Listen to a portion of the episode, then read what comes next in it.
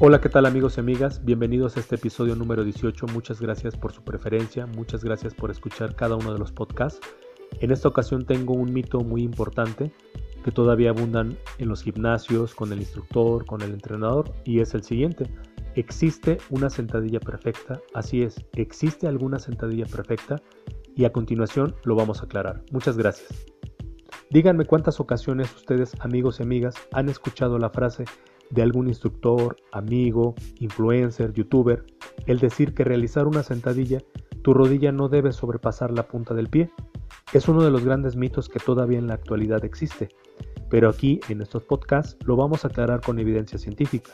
Fíjense bien, en el año 2003, en un estudio por Fried et al., en el cual cuando ejecutas una sentadilla donde la rodilla no sobrepasa la punta de los pies, se descubre que el mantener la rodilla a la par de la punta de los pies disminuye el 22% de estrés en las rodillas y de ahí amigos es donde surgió este gran mito, que si pasa la punta de los pies casi casi destrozas tus rodillas.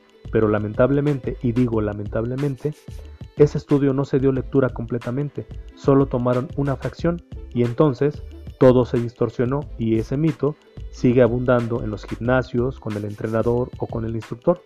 Pero aquí le vamos a dar la importancia completa. En este mismo estudio descubrieron que el restringir el movimiento natural de tus rodillas al bajar en una sentadilla aumenta el estrés en donde creen, en la cadera, a un 1070% de torsión. Escuchen bien, 1070% de torsión y esto es demasiado trabajo para la musculatura de tu cadera y de tu zona lumbar, o también llamado cuadrado lumbar. No lo llamen espalda baja porque está mal dicho amigos y amigas. Ahora bien, al hacer una sentadilla restringida, se convierte en un método muy peligroso para tu zona lumbar y más aún con pesos o cargas considerables. Entonces, se preguntan todos ustedes, ¿qué tipo de sentadilla debo de hacer?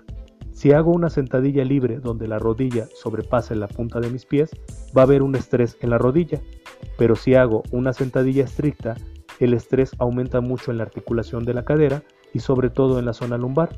Entonces, ¿cuál debo de hacer? Y aquí viene la respuesta a todo esto.